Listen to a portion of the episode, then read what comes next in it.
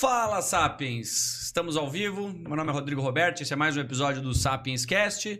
Ao meu lado. O que, que eu ia te chamar hoje, Lário? Um motorista do Herbie. Lembra daquele. É aquele filme do Herbie que ele tinha o 53, o Fusquinha, assim? Sim. Nem é da tua época. É. Tá bom. Eu tinha Ah, é que teve uma assisti. versão nova com uma menina lá, com a atriz É, lá. assisti, sim. Ah, tá, não. Nossa é a versão old school mesmo. O Fusqueta era lançamento do ano mesmo. Hilário está aqui, Daniel É também. nóis. Ô, deixa eu aproveitar só pra dar um recado aqui. Boa. Feliz aniversário, Rodrigo. Muita saúde. Obrigado, obrigado, obrigado. Acho que. Obrigado. É, valeu. Só tu ficar sem jeito. Ah, cu. Pronto, pode continuar agora. Tá bom, obrigado. Hoje é meu aniversário, 14 de setembro, muito obrigado. Terça-feira, chuvosa, mas 45. Que? vamos falar com o convidado aqui, vocês vão parar de. Não, 35 anos, muito obrigado a quem me desejou os parabéns hoje e vocês que estão aqui. É, vamos aos recados. Quem estiver nos acompanhando online nesse momento, o que, que a gente pede? Se gostou do conteúdo, gosta do convidado que está aqui, curte, aperta a curtida ali, deixa um comentário, é, se inscreve no canal, ativa o sininho de notificação, que isso ajuda muito, faz com que esse conteúdo chegue para muito mais pessoas. A gente tem também um outro canal que se chama Sapiens Cortes, que lá tem pequenos trechos dos episódios completos. Para quem é chato e não tem paciência de ouvir o episódio inteiro, olha lá, tem trechos de 3, 5, 10, 15 minutos, tá? É, a gente tá no Spotify também, para quem quiser ouvir no carro ou em qualquer outro lugar. Ah, nas redes sociais. Quer saber? Vai no Google, digita Sapienscast. Tudo que aparecer você entra, curte, comenta e compartilha, que é isso, é mais fácil. Ah, seguinte, agradecer também os nossos patrocinadores, larilazer.com.br, que é um dos maiores e-commerce de cama, mesa e banho do país. Voucher até outubro, Sapiens, frete grátis para todo o país e 10% de desconto para as compras acima de 120 reais, 119, mas ok. E investweb.com.br, que é uma plataforma de crowdfunding que possibilita você investir em projetos dos quais você não conseguiria fazer de forma individual. Então, é isso, muito obrigado. Quem quiser mandar pergunta pro nosso episódio de hoje, pode mandar ali no, no chat. Talvez a gente fale, talvez a gente não fale, não, a gente não tem obrigação nenhuma, mas a gente vai ficar feliz se o pessoal interagir. Tem mais algum recado? Não? Superchat, a gente lê. Superchat a gente lê, mas ok. É- É isso? Beleza, cara. Passado todos esses recados aqui, pra quem estiver nos assistindo ou pra quem estiver nos ouvindo, eu tô muito feliz de estar trocando essa ideia contigo. A gente já tinha combi- combinado de gravar esse episódio há um tempo. É, é um assunto que pra mim é relativamente recente, parte dele, né? Que é o esporte. E tô muito empolgado, pra quem não sabe, eu tô aqui trocando ideia com ele que, bom, tu é advogado, mas eu acho que o que mais tem consumido parte da, da- Acho que fez parte da tua vida. Não vou dizer que consumiu o teu tempo, mas desde, acredito que da tua infância até hoje tenha sido esse esporte que poucas pessoas conhecem, mas tá vindo com tudo, que é o pádel. Então eu tô aqui com o Matheus Prati. Prati, né? Isso Prati. mesmo. Tá bom. Tem Ferreira também, mas eu falei que Tem eu ia falar. Prati. Então, É. cara, obrigado por estar aqui. Muito feliz. Eu que te agradeço. Primeiramente, parabéns. Eu não sabia que era teu aniversário hoje. Eu não falo, é, não, Não falo pra ninguém. ninguém. Não. Pô. Quantos anos? 35. Ah, tá bem. Você tem quantos anos? Quantos anos tu acha que eu tenho? Ah, não, porra! Eu vou deixar. Tua família tá assistindo? Ah, mas, é, mas é bom, eu, eu sempre pergunto, porque nunca ninguém acerta a minha idade. Então vamos ver se tu vai acertar no teu aniversário. 33. Olha, Acertei, tipo. 32. 32. Eu- Ele falou 10 anos de advocacia antes, já fiz as contas lá, ele é formado com 23 Ah, e tal, tá. não sei o que. 21. Ele errou da- 21. olha ali. Ah, então. É, mas eu, eu não sei se tu tem essa percepção, mas eu. Eu não me sinto mais velho que tu. Meu Bom, Deus. Não, não, não tô dizendo que. Eu não tô dizendo que tu de aparenta. babado. Eu não tô dizendo que tu aparenta ser mais velho. Eu não tenho a sensação de que eu sou. E às vezes eu posso ser aquela pessoa que sabe, tá? A galera olha, ah, o tiozão lá. E eu ainda acho que eu sou jovem, entende? Eu tinha a percepção que tu era mais velho que eu. Legal isso. Esse foi o Matheus. Esse foi o nosso episódio com o Matheus Pereira. Mas pouca coisa, né? Um ano, Ah, dois. mas- justo. É a, ba- não, a barba. Se eu tiro a minha barba, já era. É um- uma criança. É, eu também. Tu conhece o Gemada que vai no clube? Não, Eu sei jogador? quem é, falam dele, mas eu não. É, ele é bem barbudo. Agora ele tirou a barba, boa parte da barba. E ontem eu falei pra ele, cara, tu tá uns 10 anos mais novo. O cara muda de categoria já, na- já é no- novo, nos campeonatos. assim. Mas, cara, obrigado por estar aqui. É, já gostei da forma que a gente dizou, porque geralmente o pessoal é um pouco mais formal, né? Mas então já estamos mais de boa. Já começasse me ofendendo, que é Isso é ótimo, uma eu gosto maravilha. bastante disso. É bem divertido, mas. Cara, assim, eu acho que. Por que, que eu digo que eu tô feliz de estar aqui? Eu acho que todas as pessoas que veem isso aqui, é meu aniversário eu tô aqui e a gente conversa.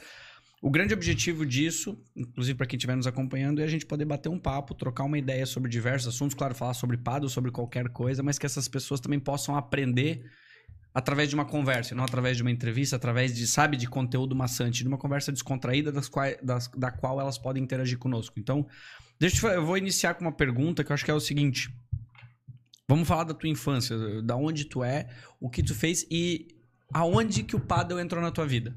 Quando que tu descobriu o paddle pela primeira vez? Legal. Então, eu nasci em Jaguarão, ah, é uma cidade do Rio Grande do Sul, é, fronteira com o Uruguai. né? E, e isso aí está totalmente ligado ao aonde eu vou chegar no início do padre. É, com 12 anos, eu, comecei, eu, eu conheci o padre. 11 para 12 ali. Justamente porque é, o pádel veio do Uruguai para o Brasil através das cidades de fronteira.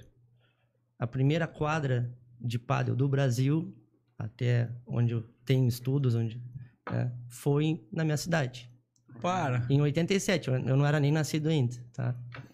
E logo em seguida, depois, se eu não me engano, Uruguaiana, Rio Grande, Pelotas, foi assim, ó, foi um, foi um boom, assim, fora do comum. E, e a minha mãe, é, nós- essa quadra era num clube social da cidade, ela existe até hoje, é, o pessoal pratica é, Ah, é. e é, eu sempre ia nesse clube. E aconteceu que é, lá eu conheci o padre, a minha mãe jogava. Tua mãe jogava? É, a minha irmã também jogava, os amigos jogavam, então a gente jogava. Começou a jogar e lá conhecemos um professor, né? É, eu e o, meu sócio no, no Blue Padre, o Jonas, né? Que, é, que é da minha cidade, né? Aham. obviamente. Eu não sabia que o Jonas era É. é, de lá também. É. E ali nós começamos, né, na escolinha né, do, do Riva, a, a jogar padre. E dali para tudo que é lugar, os torneios e tudo mais, e aprendendo. Tá, mas peraí, assim, bom, tu, tu nasceu nessa cidade, acho que a tua família já sempre foi de lá. Sim, é. É uma Toda a tua família mora lá? Sim. Aliás, boa parte dela hoje mora lá. né? Ainda mora. Eu... É é uma cidade pequena, uma cidade, se eu não me engano, com 40 mil habitantes. É uma cidade que passou muito da história do Brasil, né? Porque várias, várias guerras e, e disputas políticas na época do Império e tudo mais passou pro Jaguarão. Acho Então, que muita gente não sabe, né? Mas o Uruguai já pertenceu ao Brasil, né? Por um pequeno espaço de tempo, mas já, acho que. sim, acho que até Jaguarão, por um tempo, foi Uruguai. Isso eu não sabia. É. Então, na verdade, vocês foram a única coisa, tipo, vocês pertenceram ao Uruguai, foi a única coisa que moeda de troca foi Jaguarão, assim. É. Ah, deixa, passa pra um lado. Não, fica. O Uruguai falou, não, volta, queremos ser independente novo agora, mas fica com o Jaguarão. Tipo, tudo certo. Foi uma disputa Tá a meio, família meio xingando acirrada, daqui a pouco. Desgraça. Foi uma disputa bem acirrada, mas. Foi no são- pádel, foi um torneio de pádel. Hoje são todos amigos. Bem amigos. Mas como é que é viver na fronteira? Tipo assim, qual, Não. qual que era a tua rotina naquela época, antes de, de tu conhecer o pádel? bebida barata. É uma. Bebida. É uma. Hoje, hoje é porque tem os free shops, né? Uhum. É, lá. Então a gente atravessa a nossa famosa ponte e tem uns precinhos mais especiais. Mas foi uma infância muito boa. Posso te dizer assim, é, Jaguarão é uma cidade tranquila, que todo mundo se conhece, todo mundo se cumprimenta. É, se tu fizer alguma coisa errada, Todo mundo sabe. o, é, o teu pai já ia ficar sabendo na hora. né? Então foi uma infância muito boa, muito de muitas amizades, bons laços familiares, assim. Da infância eu não tenho nada assim a, a reclamar, foi, foi o teu- muito bom. E o teu pai, é, bom, tu morava com o teu pai e com a tua mãe, tinha mais avós, a galera toda... Sim, sim. É, meus pais se divorciaram quando eu tinha uns, uns 13 anos de idade, mas é, tal, talvez é, no futuro da profissão ali, mas desde os 13 anos eu, eu já, já aceitei numa boa, foi, foi e eles te tranquilo. mandavam jogar ali, daí tu ia pro clube. Qual que era a tua rotina Tu- no clube, assim? Era, tu era naquela época da infância em que era escola, clube, e passava o dia inteiro, sei lá, jogando e aprontando no clube? É, era o que tinha pra fazer na cidade, era isso. Ir pro clube. né? Ah, Tinha, mais, tinha mais clubes sociais, mas é, o, que nó- o que eu frequentava era isso. Nós íamos pra escola de manhã ou de tarde, saía da escola, já ia pro clube. É, quando, quando à noite o clube era mais disputado, aí nós tínhamos que respeitar primeiro os mais velhos jogando na quadra pra depois a gente entrar. Ou quando faltava um, a gente implorava pra entrar ali e tal. É, eu não sei se é diferente aqui de Blumenau, né? Mas foi, um, foi um- uma época fantástica, assim. Tu, tu tem a lembrança da primeira vez que tu jogou, que tu que o paddle fez sentido pra ti? Tem. É uma lembrança difícil, né? Tu- tu- Na verdade, assim, o que eu, eu, eu comecei mesmo a, a jogar pádel em escola quase com 12 anos. Mas com certeza, mais novo, eu peguei numa raquete para brincar na quadra, né? Que a minha mãe jogava antes, né? Mais tempo e tal. Mas tu entendia o esporte? Entendi, entendi. Era, eh, na verdade, assim, ó, a década de 90 foi o, o tempo eh, áureo, assim, do padre. Foi uma coisa de outro mundo, assim. Mas quem aquela viveu- região. Pra, é, para aquela. Até Assim, vou te um- dizer. é, aí nós temos que entrar na evolução de onde começou o Ah. pádel, por onde que. Tá, então vamos fazer o seguinte: tu me gerou um ponto que eu acho que é interessante e a maioria das pessoas não devem fazer ideia. Assim, como é que tu descreve o que é o paddle pra um leigo? Porque me perguntam direto. É quase impossível descrever. Quando tu fala. A pessoa te a- pergunta isso, que tu fala isso, vira as costas e a pessoa. É, quando tu fala que é uma quadra, que hoje tem uma, um- uma grama sintética, o pessoal já pensa em futebol. Aí, não, mas a quadra é fechada, tem vidros. Ah, mas parei, então é squash. Né? Não, mas a, a pontuação é igual a do tênis. Não, mas tem tela nos cantos, né? Então, ninguém entende. É, é um pouco complicado. Eu tenho, que, eu tenho que pegar o celular, E eu mostro o vídeo. abro um vídeo do WPT Aham. e mostro, ó, isso aqui é padre. Ah, que legal e tal. É menos verdade. assim. Eu tento. Como é que eu tento descrever? Eu falo, olha, é um. Realmente, a pontuação do tênis, só que é fechado por vidro, então é um tênis com uma ideia do squash de bater como. Ah, eu falo que é um terceiro jogador vidro. Eu não tenho uma, uma, É uma lógica, uma, uma linha. mescla de tênis com squash. Dá pra dizer que é isso. Aí o pessoal começa a meio entender. É, mas eu achei realmente faz sentido. Tem que ser no vídeo mesmo pra galera. Mas antes de tu me perguntar, Tá. o que, que é o paddle pra ti hoje? Porra, mas daí tu me quebrou as pernas.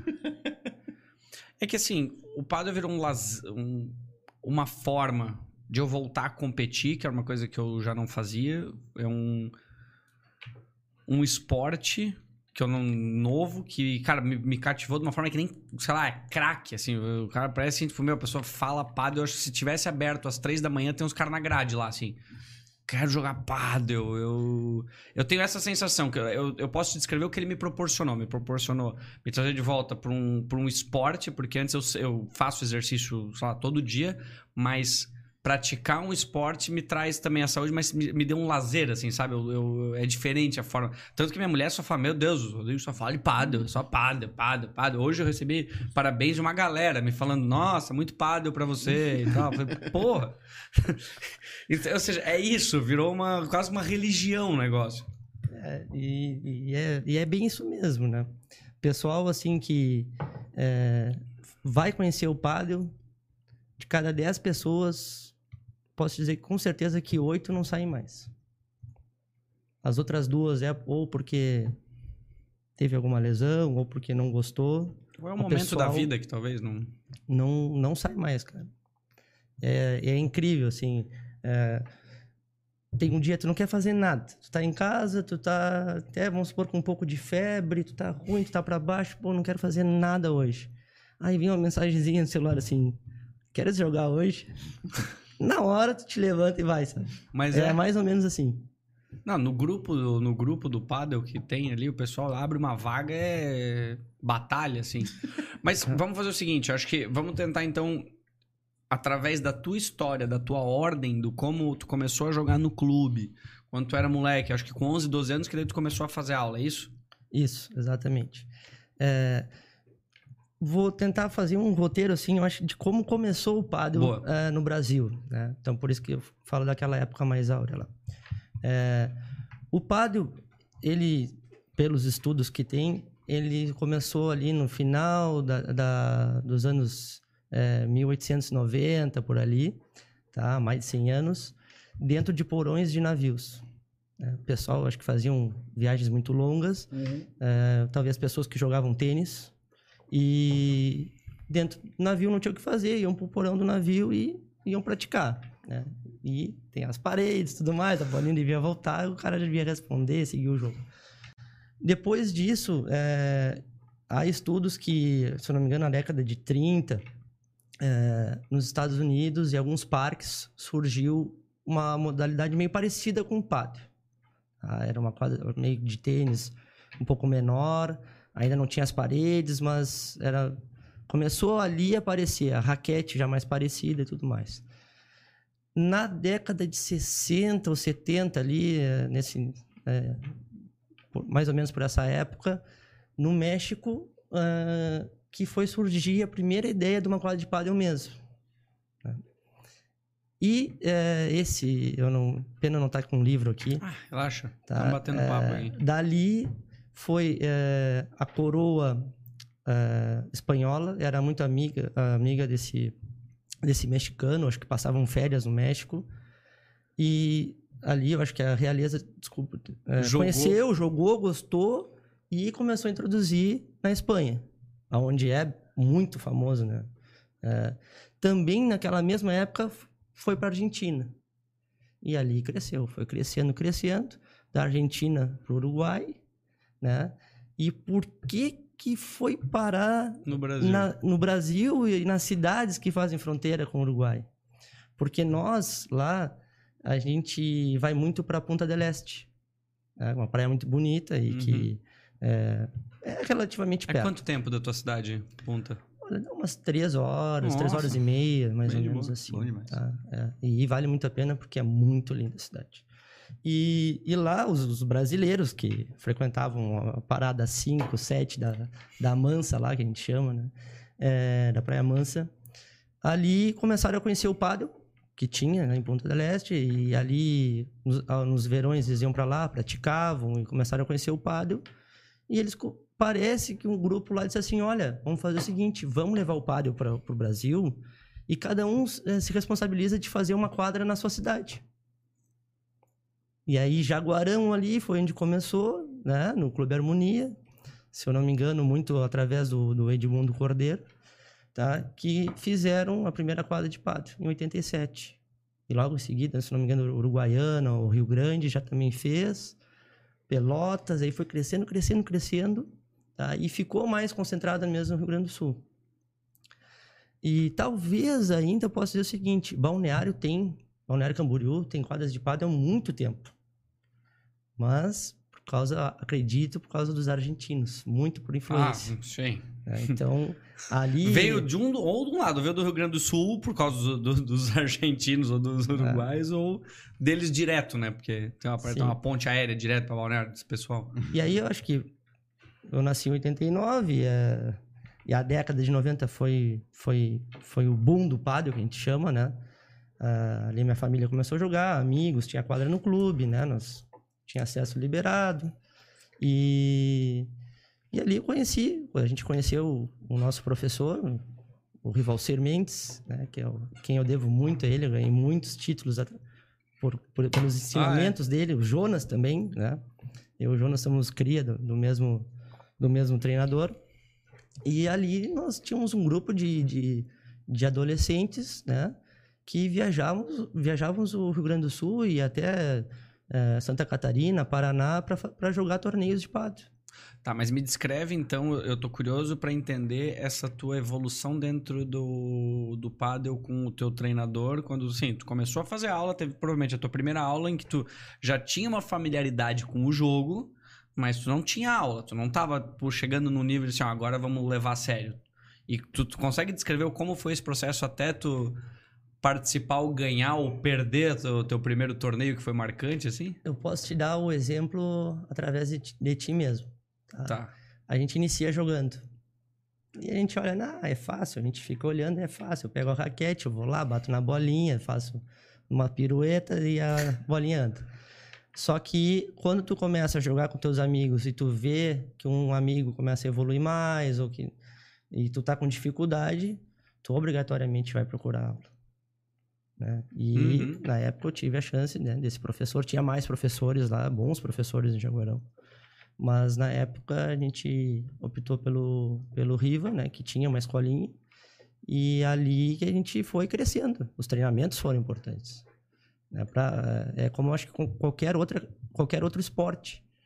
É difícil alguém chegar a, sei lá, uma medalha de ouro em Olimpíada sem ter um treinador, né? Uhum. Então, aí foi que, eu, que a gente chegou no crescimento e fomos campeões. Eu cheguei a ser campeão de menores, eh, brasileiro de menores, né? O Jonas também. Então, para nós foi muito gratificante. Como é que era a tua rotina de treinos com ele? Como é que ele era como treinador?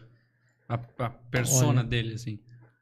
Ele, era, ele sabia ser bom quando tinha que ser bom, mas também era muito rígido eh, nos momentos que eram necessários. E isso para nós foi, foi excelente, assim, porque ali nós aprendemos a ter disciplina e realmente eh, nos momentos mais dif- difíceis das competições, tá? Enquanto muitas vezes a- o adversário era treinado pelo número um do, do, do Brasil ali, né? tinham às vezes mais experiência que, que nós em alguns momentos, eh, o nosso treinador ia lá e dizia, ó, você tem que jogar aqui, você tem que fazer isso. E nós escutávamos, fazíamos e, e dava certo. Então, a importância do treinador é é impressionante. E a gente tenta replicar isso aqui hoje, né? A gente tenta ajudar os mais novos, os mais velhos, né? Muitos vêm nos pedir ajuda, a gente está lá, a gente vai nos torneios, tenta dar dicas. Então, basicamente, é, acho que é isso aí, por aí. Tu tem algum torneio marcante, assim, que tu disputou quando tu era moleque, que foi, assim, seja positivo ou negativo? Cara, tem, tem. Deu pra ver que Chega- marcou. Chega a ser, chega a ser emocionante, chega a ser emocionante. Foi um- uma final de brasileiro eh, em Novo Hamburgo, no Key Center. Eh, eu me lembro naquela época, o meu parceiro estava jogando em duas categorias e ele chegou à final nas duas categorias. E, eu, e ele jogou a, a primeira final antes da nossa final. Eu disse, cara, como é Da que- outra categoria. é, e era uma atrás da outra, assim. Eu disse, mas como é que nós vamos ganhar? O, o Michel vai estar cansado, como é que... eu- E ele jogando na esquerda, né? Pra quem não sabe, quem joga na esquerda geralmente é o jogador mais agressivo do jogo, que define mais os pontos. E eu jogando, jogando na direita, eu me lembro que, que a camiseta do torneio, eu peguei um número maior e eu, fui- e eu guardei a camiseta do torneio para jogar a final. E era, um, era novembro, final, final de novembro, era um calor, era a última etapa do, do ano. Era um calor infernal, assim. E eu, recém tinha almoçado, eh, nós entramos na quadra, Michel cansado da, da outra final. E o primeiro set foi, assim, horrível. Aí nós perdemos, eu acho que 6-0, 6-2, assim, muito Nossa. rápido. Foi. E eu, ah, na época o treinador da seleção brasileira estava olhando o jogo, né? Porque Meu. ia ter uma seletiva, né? De menores, né? E, e eu me lembro que quando terminou o primeiro set, o meu treinador me chamou num canto e disse assim: Matheus, tira a camiseta. Não, não vou tirar, não sei o quê. Não, tira a camiseta. Eu não tô te pedindo. Eu sou teu treinador e tô te mandando. Tira a camiseta. Aí eu tirei aquela camiseta grande, pesada. E ele me deu uma camiseta de física, sabe? A, Aham. meio suada. Tipo que tinha- regata, é, assim. rega- uma regata, isso. Tá? A gente chama, lá no Rio Grande do Sul, a gente chama umas coisas meio diferentes. É, e ele me deu uma camiseta dele suada, assim, que ele tinha jogado num jogo mais cedo. E ele disse assim, agora é, eu quero que tu entre em todas as bolas e bata tudo que é bola. A minha bola às vezes não passava da rede. Ele disse assim, ó, eu quero que tu bata tudo que é bola e se for no meio da parede, show de bola, não tem problema. Quero que tu jogue solto. Tudo que é bola, eu quero que tu arrisque agora. E, cara, eu entrei no jogo. Eu chegava a entrar na bola do Michel, eu ia lá, ele Isso saía. tu na direita, pra quem... É, eu, era, eu, eu era bem magro. Oi- é, eu era bem magrinho e alto. Eu tinha. ah, Eu não, acho que eu cresci meio rápido e. O rápido parou, assim. E, Então eu entrava, na, entrava em tudo que é lobby e tal, batia forte. E nós ganhamos o segundo set. Se eu não, não me lembro eh, também se era uns, uns seis, acho que uns 6-2, assim. Foi Ok. assim, foi uma virada, né? E depois, no tie break, ah, até Gemada, ah, não quero falar mal de ti, mas eu fiz uma dupla falta nos últimos pontos, mas nós ganhamos no tie break. E aquilo ali foi marcante, porque essa vitória não foi tipo um mérito meu, foi do treinador. Se não fosse ele estar ali nos dando apoio, eh, ele, não, ele, ele não ganhava nada nos torneios para ir com a gente, cara. Era incrível assim. E se não fosse ele, não tinha ganho. Foi assim, ó, para mim foi marcante. E foi a etapa do brasileiro que eu ganhei. Foi, para mim foi incrível, assim. né? Que animal. Achei que eu vou ficar meio emocionado quando eu falo disso. É, mas é, é, não digo assim, na minha percepção, claro, eu- tu deve, de, desce mérito a ele devido, mas claro, é uma composição, né? É dos dois, né? Ele tava ali pra te orientar, mas tu tava ali pra executar, né? Mas e é, e é complicado porque, como tu falou, tu tinha um parceiro. E essa, essa é uma dificuldade do, do- Não é uma dificuldade, né? O pado é jogado em dupla, né? Tu não joga individual que nem o tênis ou outro esporte. Então, Tu Exato. depende muito dessa estratégia funcionar com o teu parceiro, né? Tu tem que... Porque isso acontece muito no paddle, né? Muda muito de dupla, às vezes a sinergia, o parceiro... Sabe o que eu penso assim, do parceiro? É, pode alguém pensar o contrário, mas eu, eu nunca reclamo do parceiro. Eu vejo às vezes no clube lá, em qualquer outro lugar, eu vejo pô, alguém errou um ponto, o cara do lado faz carinha, reclama. O que, que vai ajudar? O que, que vai ajudar a fazer a ganhar? Nada. Se o cara, ah, o cara errou porque quis, não. Então vai ali, dá um apoio, pô, vamos de novo. é, que pena que errou essa bola, vamos tentar fazer isso.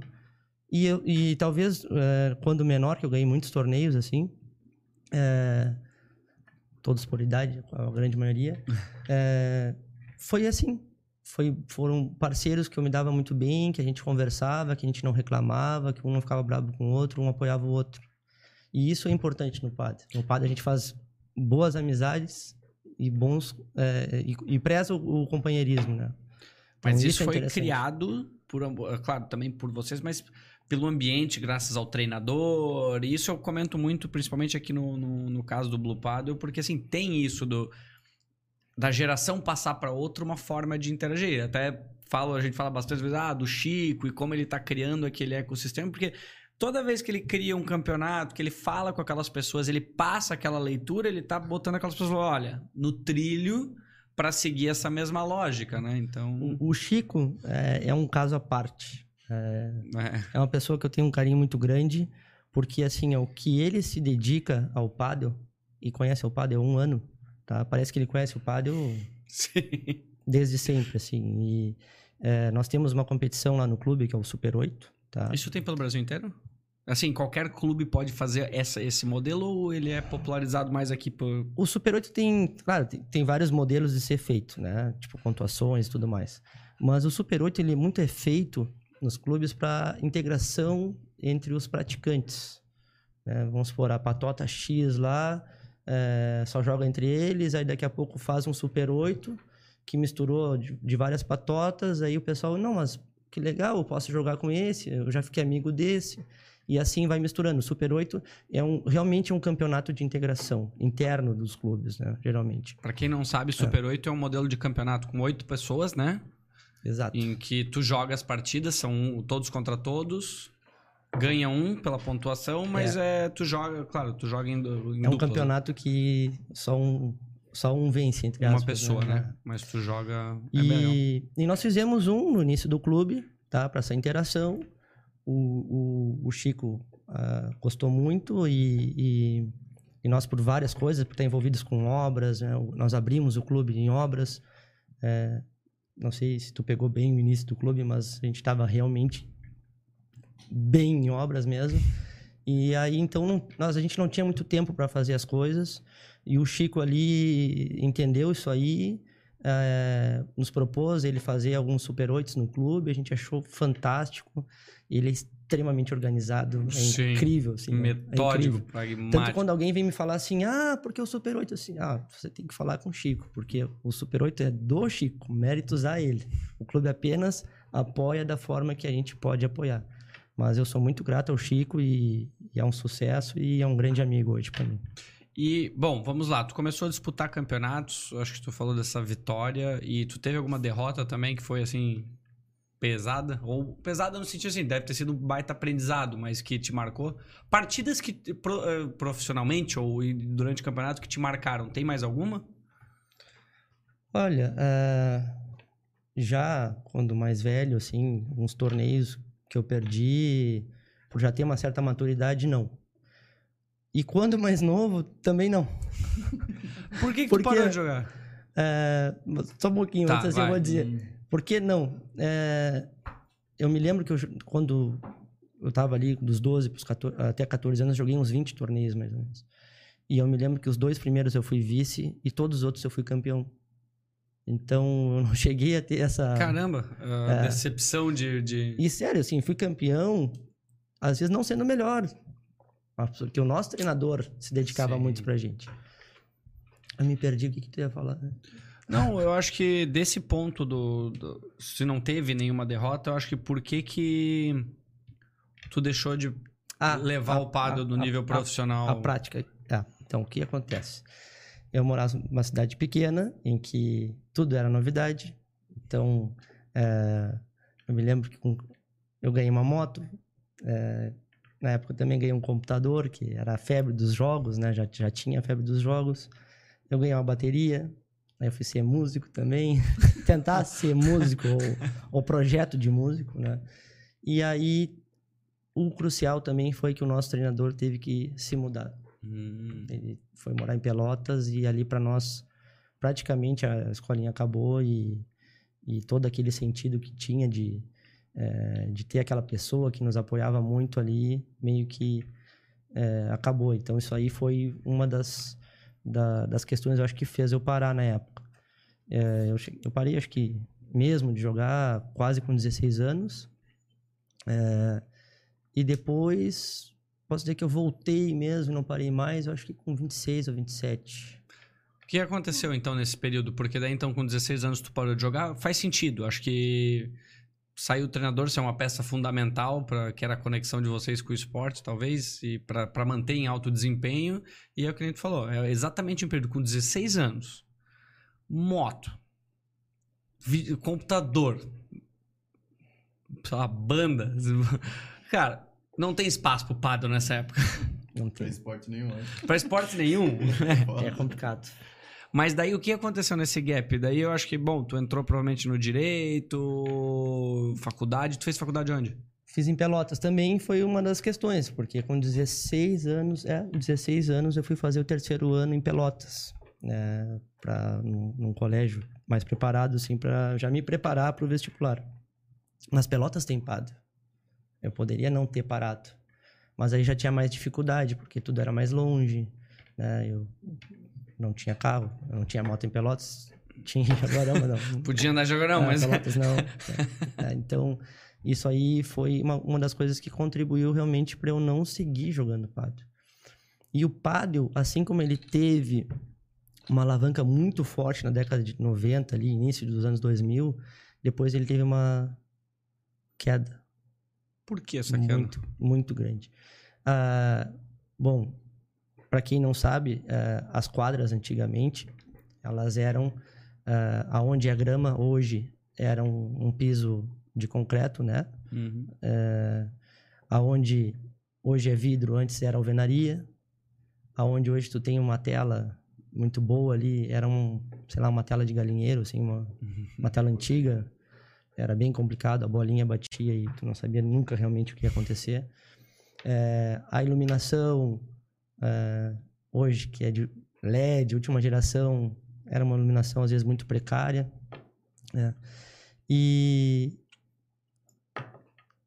também o crucial foi que os profissionais brasileiros, os- o- isso é uma coisa que particular minha, tá? Uma Ah, coisa que eu penso, tá? Beleza. os profissionais da época nós na- que hoje estão na Espanha, é, eles foram para Espanha porque lá tinha um circuito mais profissional que pagava mais, etc. né? Então, talvez aquele glamour que tinha os, tor- os torneios, muito por ter também jogos de primeira categoria, acabaram foram acabando. E, e também se abriu muitos clubes, né? Ah, vou abrir um clube de pádel, abria um atrás do outro. Daqui a pouco acho que começou a não dar certo, vinha empreendimentos imobiliários e tudo mais e foi foi quebrando o pádel, e o pádel deu uma caída. Até que eu considero que pelo ano de 2010, mais ou menos, um pouquinho antes talvez, começou a subir de novo. Hum. Muito pela evolução das quadras. né? Essas quadras de hoje são muito mais confortáveis de jogar, elas te convidam muito mais ao jogo, te traz muito mais qualidade de jogo. Os materiais das raquetes hoje são melhores, né? então o pádel realmente evoluiu muito. O Guga é de qual época? Eu tava tentando, eu tava tentando pensar assim, se às vezes outro fator foi também a popularização alta de um outro esporte que talvez tenha ofuscado um pouco. Porque quando são períodos em que no Brasil sempre assim, quando cai alguém em destaque, meu, aquele esporte, tipo, todos perdem o impacto, né? Eu não sei qual foi a época do, do auge. 2000 alguma coisinha, deixa eu ver. Aposentou em 2008. Jogos Olímpicos de 2000. Talvez Não, não. eu tô pensando, eu posso estar falando besteira, só o que me veio na cabeça era uma possibilidade de talvez o outro esporte ter É, eu dado jogava destaque. com o tênis do Guga, acho que era um Diadora. de Adora. Era top Tinha, aquele ele- tênis. Bah, quem tinha aquele tênis era, Tinha o uniforme Era azul com amarelo dele inteiro, que eu acho que ele era usava. muito bom aquele tênis, a gente disputava. Eu acredito que, que não, até eu acho que quando um esporte de raquete está por, por cima, ele acaba levando os, os demais para cima também. Mas o principal motivo, ao meu ver, é que o tênis é um esporte muito caro, de, de um acesso mais restrito. Né? É, hoje, para nós termos um prodígio que vem é, de uma, uma classe mais baixa, assim, de, financeira, geralmente é para um projeto social ou para alguém que viu é, que tem potencial, vai lá e patrocina. né? Então, o tênis é um esporte mais caro, mais acessível. É, é menos acessível. Menos acessível. Já o pádel não é. Tanto que tu... é, não, não tô, o, que eu vou, fa- o que eu vou comentar, não, não tô chamando que a Argentina seja um país pobre. Não, muito pelo contrário. Uhum. Mas a Argentina, pelo que eu vi de estudos, tem como 10 mil quadras de pádel. Porra!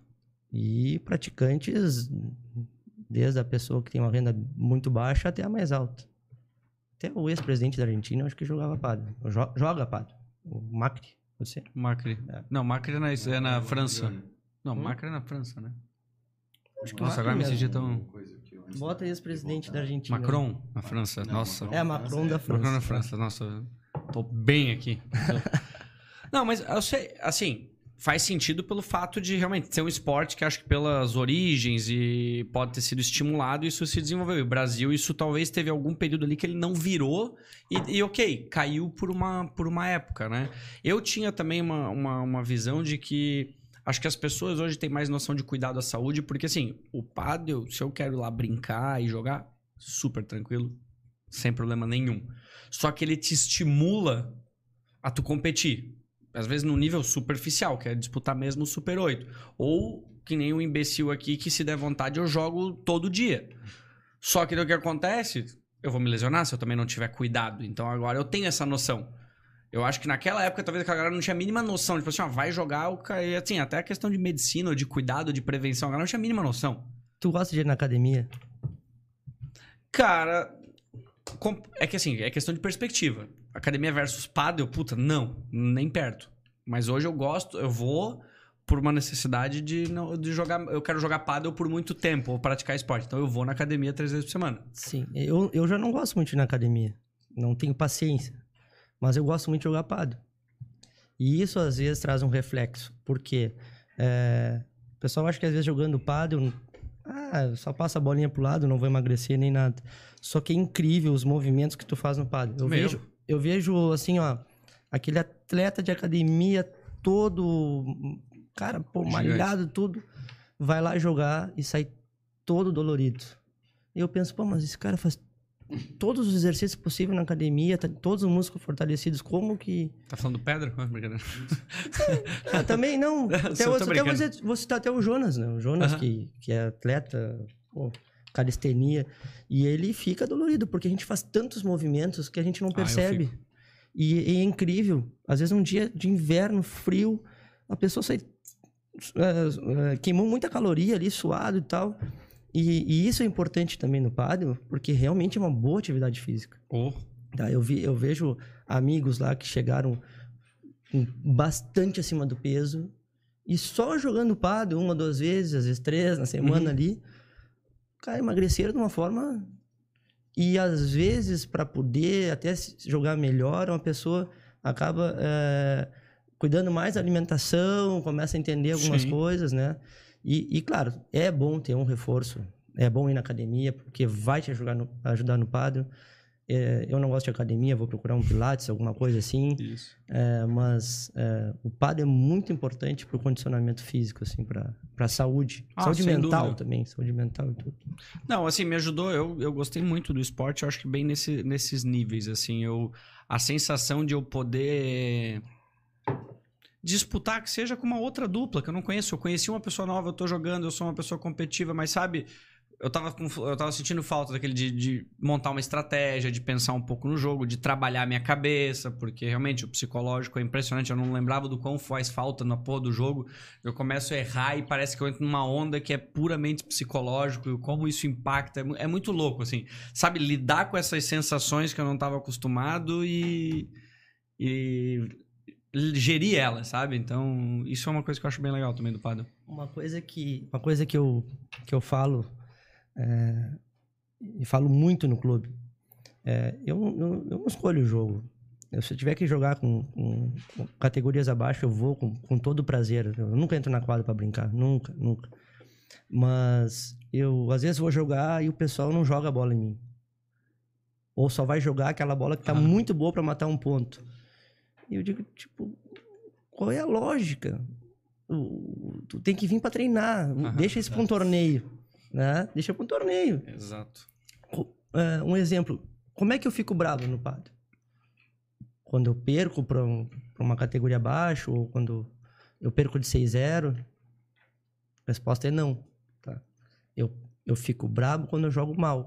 Se eu ganhar um jogo de 6-0, né? Que eu, como diz o Chico lá, faço o pessoal passar por baixo da rede, e eu joguei mal, eu vou embora bravo. Uhum. Porque eu não joguei, não joguei bem, eu não fiz os movimentos corretos.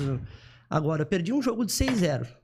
E eu joguei bem, eu vi que eh, todas as bolas encaixaram, eu joguei direitinho, me esforcei. Ali eu vou feliz para casa. E isso que eu acho que o pessoal tem que cuidar, às vezes, mais, no- né? Quando vai jogar um cara, um cara melhor, uma, uma, uma moça melhor, no treino, jogue, Uhum. né? Vai mais em cima, vai, aproveita. É ali que tu vai ver a bola diferente, é ali que tu vai ver, é ali que tu vai conseguir crescer de categoria, né? A Blumenau é um, é um clube novo, mas se tu vai às vezes em alguma cidade muito mais antiga que tem um padre há muitos anos, para tu conseguir jogar com um cara de uma categoria mais ah, avançada é muito difícil. Uhum. É, É, aqui é novo, aqui o pessoal tá muito integrado e tal. Então, o pessoal tem que aproveitar isso aí. Eu acho que Não, Eu concordo contigo. Eu tenho isso, foi um- uma parte também de um aprendizado, porque o que me revoltava nos jogos, quando a gente começou a jogar, porque eu tive toda aquela etapa, né? Eu rompi o ligamento, aí eu fiquei um tempo sem jogar, a galera evoluiu e era bem no período em que tava todo mundo começando a jogar. Então a galera foi num nível que quando eu voltei, eu tava muito mal. E isso me deixou indignado. Que, tipo, pô, eu preciso. Porque se tu é uma pessoa que tá no desnível na partida, caga o jogo. É. Tipo, sabe? E daí eu ficava, eu preciso pelo menos, porque senão. O que me deixava puto era não dar jogo. Eu não me importava em perder. Mas eu queria que desse um rally, que desse troca de bola. Mas assim, quando tu imagina, tá aquela troca, vinha a bola pra mim, eu jogava. pra- Eu errava na hora. Eu falava, puta, tu fica travando o jogo, entende? Mas o, eu não ficava puto em perder. Eu ficava assim, na hora que terminava o jogo, eu falei, pô, o jogo deu legal. Beleza. Mas é, é, é isso bem é ser uma pessoa humilde. E isso aí tem valor. É, mas foi um processo, Eu- não foi tão penso- simples. eu Eu, fico penso puto assim. comigo no meio da partida. Eu tô errando, eu fico indignado comigo. mas assim, eu não- eu- tanto que tem ponto que eu perco, assim, se der um rally, eu dou risada. Assim, puta, que jogada massa. É, Nem sempre tu vai jogar bem, porque também, claro, o teu dia a dia às vezes reflete no jogo. Tivesse um problema no trabalho, às vezes tivesse um Uhum. problema é, emocional, sei lá o que for. Às vezes tu não vai conseguir te concentrar muito bem. Mas o padre ali, pelo menos, te ajudou a, a descansar um pouco a mente tudo mais, cansar o corpo. Mas acontece, eu nem sempre jogo bem. Ultimamente, como eu ando correndo tanto com obra pra lá e pra cá, e advocacia e tudo mais, eu às vezes eu entro na quadra ainda mandando mensagem para cliente, já nem consegui aquecer e às vezes não consigo jogar bem, porque é, tô sempre de olho também no que tá acontecendo no clube. Entrou alguém ali, eu já olho pro lado, já me distrai um pouco. Sinto falta de ser cliente. Agora tem, vai ter o clube de Gaspar, que é pertinho, eu vou lá frequentar o clube dos guris. Tem o clube Jaraguá. de Timbó. É, Jaraguá lá é meu também. Ah, tá. ah, ok. Mas, mas tem. É, então eu vou buscar, claro, tem, tem os nossos amigos, parceiros de, de, de várias outras cidades aí. Então eu, eu quero, num, num primeiro momento, às vezes, jogar em outros clubes onde a gente, cliente ali, a gente tá possa cliente. se divertir um pouco mais, assim. Massa. Não, não, vamos falar bastante sobre isso. Eu só preciso ver Ó, deixa rapidinho. eu dar a informação que tava falando lá. Então, Maurício Macri, Ah, ex-presidente da Argentina. Ele, ele foi presidente, então, de 2015 a 2019. E em 2016, ele, numa partida, ele teve uma torção de joelho enquanto jogava e teve que passar por uma artroscopia. Vê se tu consegue botar WPT, Maurício Macri, é, WPT. Porque ele, quando teve o evento na Argentina, se eu não me engano, ele foi na, na Rural lá, prestigiar. Foi assistir. 2018, aqui fala que... É, acho que foi em 2018. É, ele comentou aqui, deixa eu ver, Johnny Party, aqui em Buenos Aires, admitiu, aqui, Pronto, falei, eu tô é, tomando muita isso, água. É, vai. Ah, agora eu fiquei tranquilo. Se eu quiser ir no banheiro, não vou É, ficar ele preocupado. admitiu ao... Não, tá de boa. O pessoal que tava falando WPT, que, que ele joga duas vezes por semana. Quem? O É, Macri? O Macri, ele comentou, mas isso foi acho que em 2018, quando teve um evento lá, alguma coisa. Ele falou pro pessoal. Deixa eu te perguntar, assim, eu tenho, ah, quando que tu resolveu? Porque, beleza, tu voltou a jogar em 2016? Não, 2006 tu comentou, acho. Não, quando eu tava com 26. Tá. Ok. não- É, sim, eu voltei a jogar quando eu vim morar em, em Balneário. Por que que tu foi morar em Balneário? Por causa da advocacia. Tá. né? O tipo de ações que eu trabalhava, tinha um mercado para explorar em Santa Catarina e eu E acabei tinha indo, paddle. Acabei indo morar em Balneário primeiro. Não, não procurei por causa do padre. Até vou te, ser- vou te confesso aí, não foi, tá? É, mas por uma questão de logística. Tá. Eu tava entre Florianópolis e Balneário e eu achei que Balneário é mais fácil sair da cidade, é, tipo, é mais rápido para ter acesso às coisas. E daí eu descobri que Balneário tinha vários clubes, né? E aí voltei a jogar, porque tinha tempo, né? Tava num- numa fase boa da vida ali. E o nível do pessoal de Balneário já era É bom? bom, bom, muito bom. Tive bastante dificuldade de, de- Ah, é? Claro, porque é, eu me titulava, vamos supor, sei lá, a quarta categoria, a terceira. Então chegava lá e muitas vezes eu tomava pau dos caras. Importante. Isso que tu falou, eu acho que a gente tem que deixar muito claro que é como é que são as categorias no paddle hoje. Porque existe esse desencontro e, claro, as pessoas às vezes elas querem jogar e às vezes ela- elas ainda não sabem que categoria elas, elas são. É, isso é bem complicado. Não, bem complicado. Bem, Não, é bem acontece. complicado. Mas, mas tranquilo, tem muita gente que se intitula uma categoria e é outra. Eu fui, aconteceu, É, mas assim, ó, eu não gente tem fiquei... que tomar o cuidado de falar, não, assim, assim, assim. É, É, tem. Não sei se tu viu no nosso grupo de Whats- de WhatsApp ali, passam como é que seria, mais ou menos e tal. Mas a- as, as categorias, é, quando, mais antigamente, que eu, que eu me lembro assim, era de primeira a quinta, certo. ponto. Ah, tinha as por idades, tinha mais, vamos por mais 35, mais 45, tinha. Mas vamos por categorias eram cinco.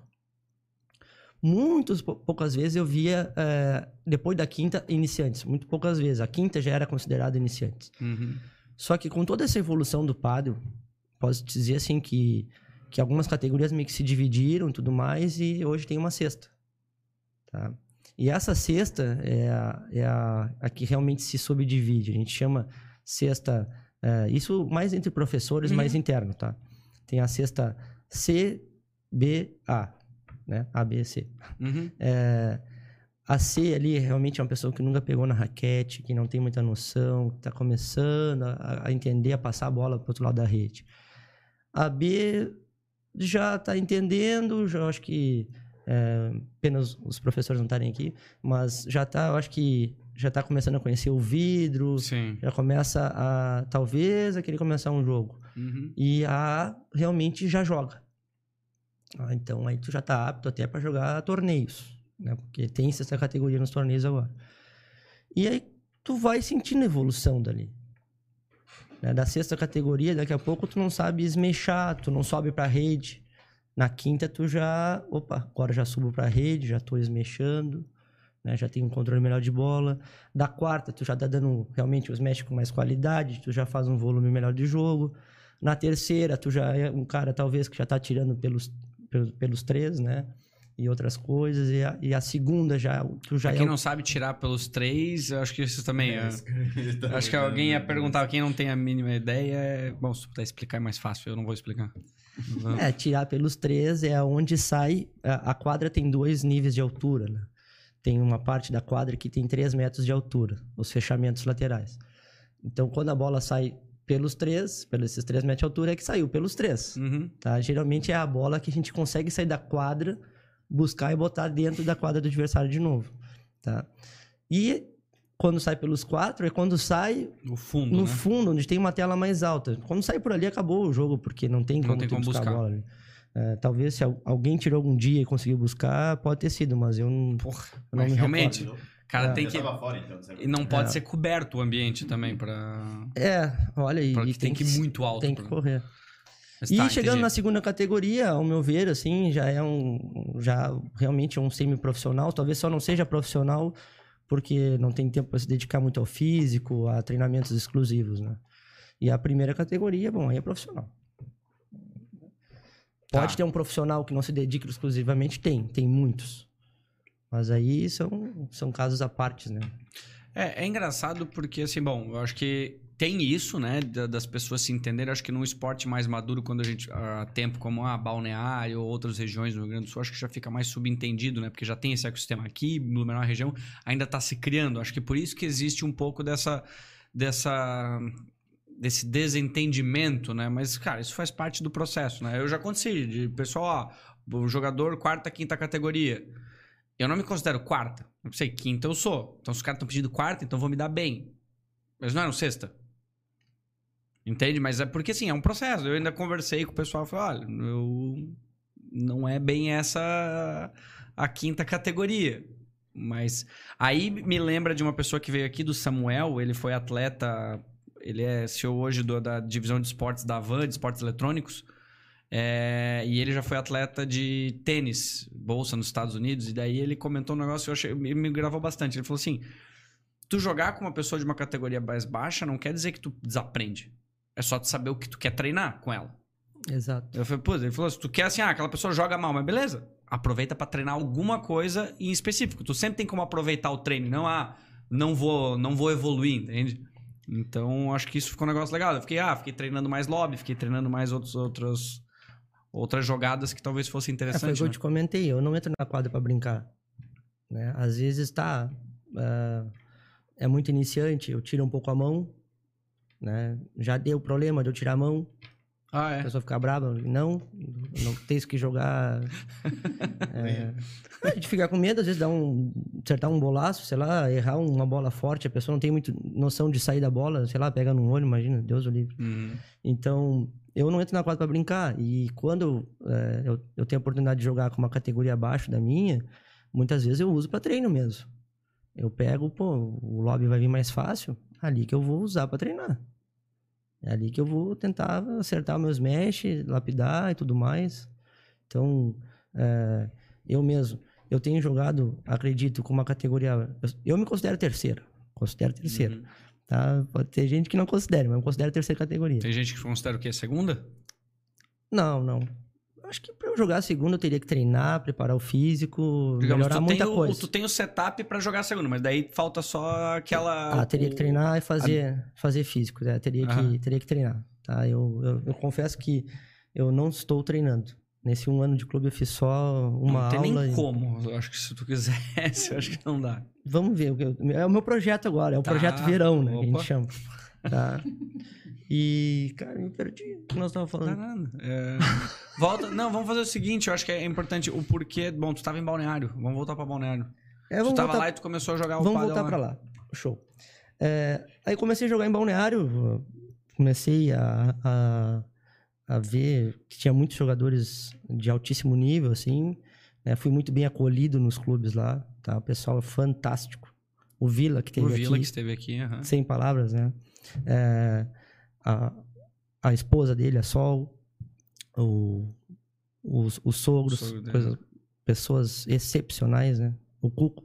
Uhum. E, e ali a gente foi muito bem recebido no MVB, né? Lá o clube do, do Marcos Bocão, do Hélio. E vários outros clubes também, é, Marbella, hoje temos o Delta, tem Quanto, o né? Arena. é, perdão se eu esqueci algum dos clubes, Não, se tem mais algum, né? E, e isso é o legal do padre, ter bem recebido nos clubes. Tu te sente acolhido, assim, te sente numa família. É muito massa. Isso é bom. Essa é a diferença, às vezes, muitas vezes, do pádel pro tênis, porque envolve mais pessoas. Tu vai num torneio de tênis, às vezes é- preza muito o silêncio.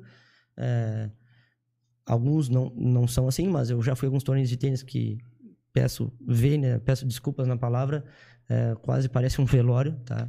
É, isso pode ser forte, mas é, realmente. E o torneio de pádel é um torneio alegre, todo mundo chega e brinca e se abraça e pá, é aquele calor, né? E voltando ao assunto de, é, de, de balneário, eu come- voltei a jogar lá e não parei mais. Acho que eu tinha uns 26 ali, tava quase para 27, quando eu fui morar em balneário. Aí, né, conhecendo Blumenau, gostei muito de Blumenau, cara. Então, mas é que, pô, trocar balneário por Blumenau é uma coisa. é, não é fácil. Pode Raízes. gostar de- Raiz- nós estamos falando de raízes. Ah, Raiz- raízes.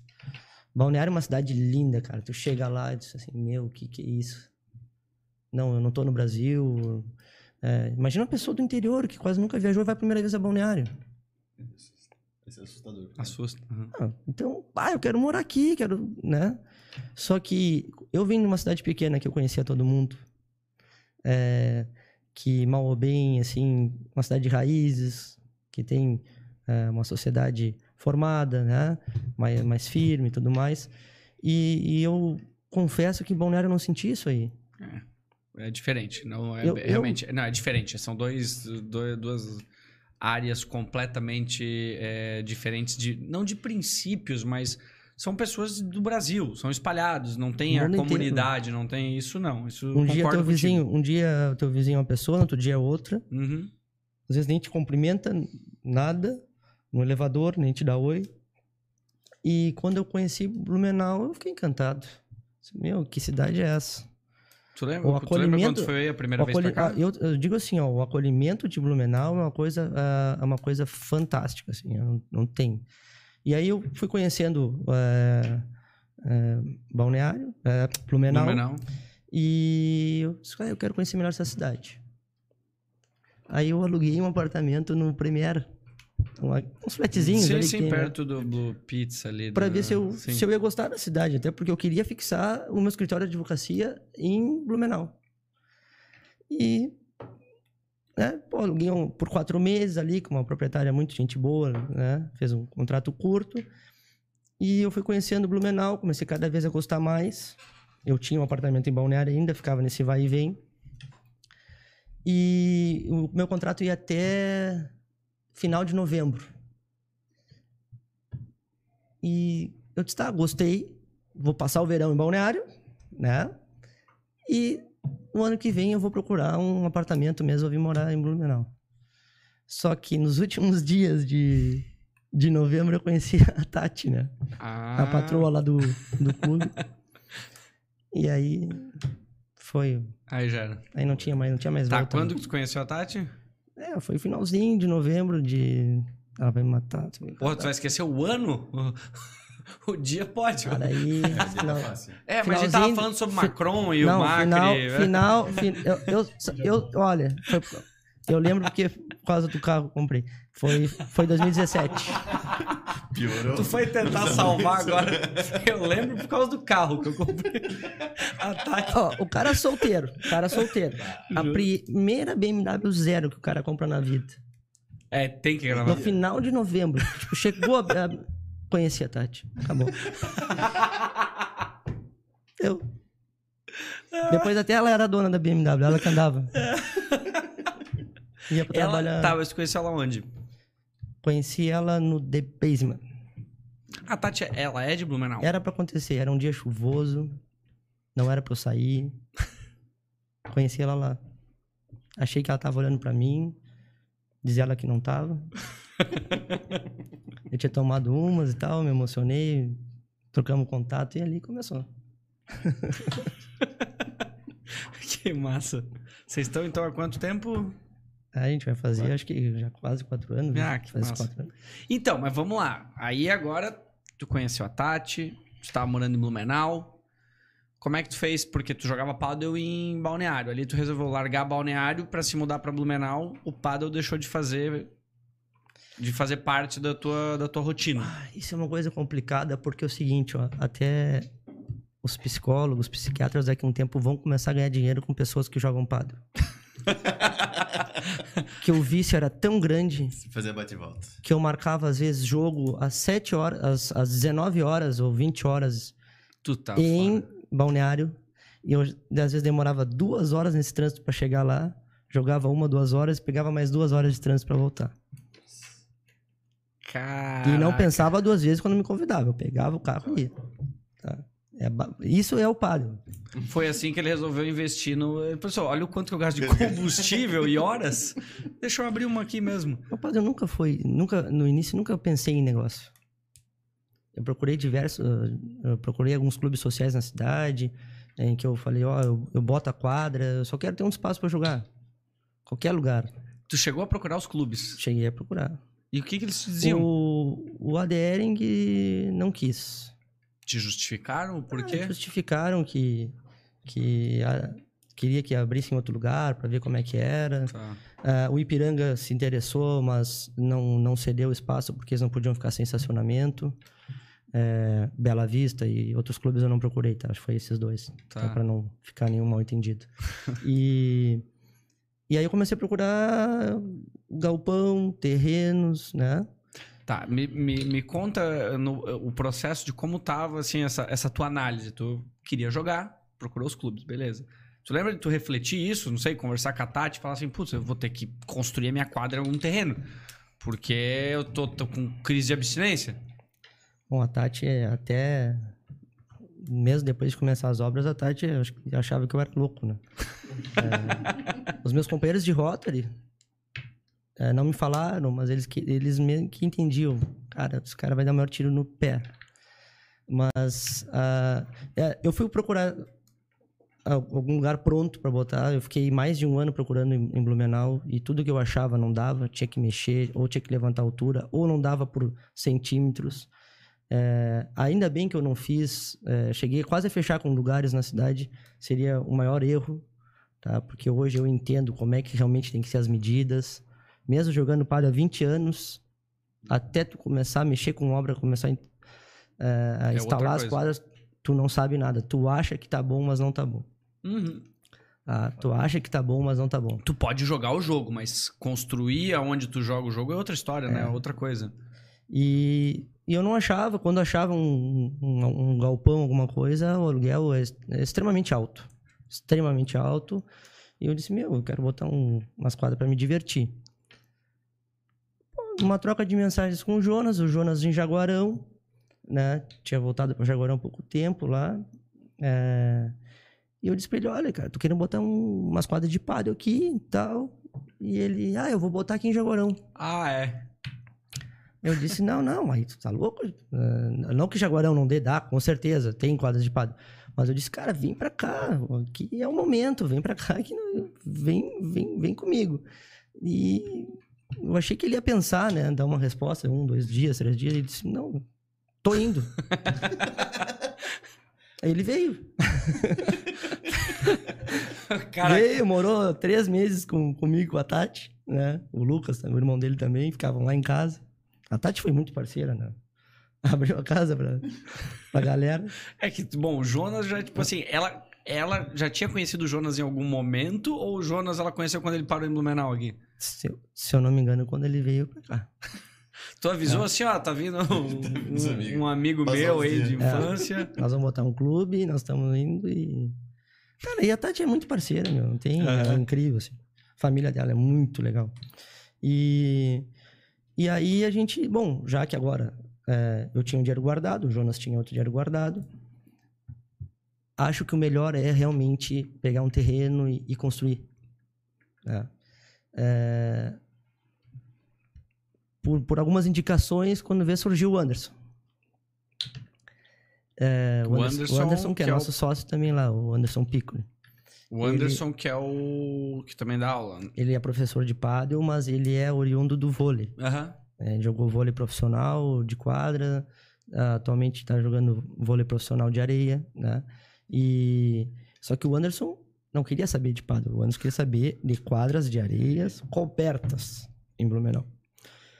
E ele se associou a gente, conheci. Tu vê, é, simplesmente chamei uma pessoa para ser nosso sócio que eu não conhecia. Eu vou dizer assim, é uma pessoa incrível.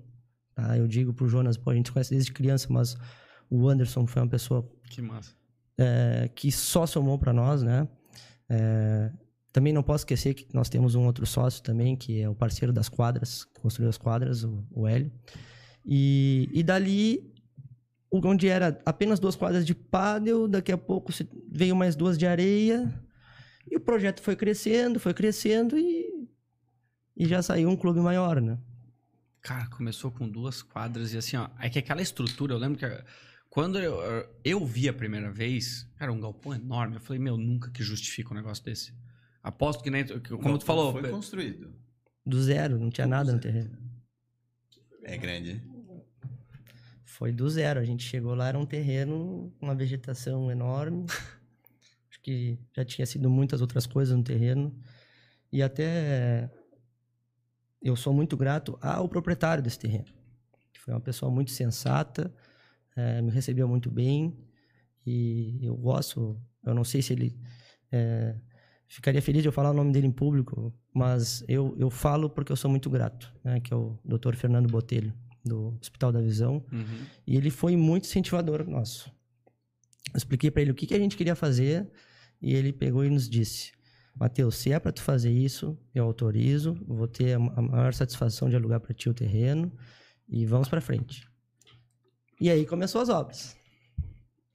E começando as obras, já começou a pandemia. Aquele terrorismo, nós Cara, isso, olha. Que. Quantos- Que paulada. Nossa. Foi. foi bem forte. Porque é, a gente começou a jogar um pouquinho antes da pandemia. Um pouquinho antes a gente começou a jogar. Mas desse processo de vocês definirem. É, acho que sim. Não, depois. Foi A gente começou- A gente começou a construção do clube, mesmo assim, ali começar a fundação, se eu não me engano, em dezembro de 2019. Pode ser. E a pandemia mesmo, forte, foi em março de 2020 ali que, É. que houve as, o lockdown. Quando que abriu as quadras? primeiras? As quadras, fo- a, a primeiras, elas foram, ficaram prontas mesmo para jogo, acho que final de abril, início de maio. Tá, pode ser. Eu não lembro agora quando eu comecei, mas foi bem no início. Bem Tu início foi um dos primeiros, então? Eu tava, era na quadra, eu lembro que o Bruno me chamou, que daí jogava eu, o Bruno e... Então tu pegou lá, né? As pessoas chegavam, não- as quadras não tinha, não tinha nem banheiro, não tinha nada ainda. né? A gente nem queria liberar o acesso. Algumas pessoas foram descobrindo, invadindo, invadindo, e nós, não, não dá ainda. Não, mas eu não me importo, não, não precisa de banheiro, eu quero jogar. Era bem E isso. assim foi indo. Cara, te surpreendeu quando vocês criaram, quando vocês começaram a fazer o investimento, o como a adesão foi rápida? Porque, beleza, tem vôlei, tem beach, e, puta, é animal, é, é, é legal, é bonito de lá ver todas as quadras. Eu passo, geralmente, saindo daqui, a hora que acaba, eu passo ali na frente ir pra casa.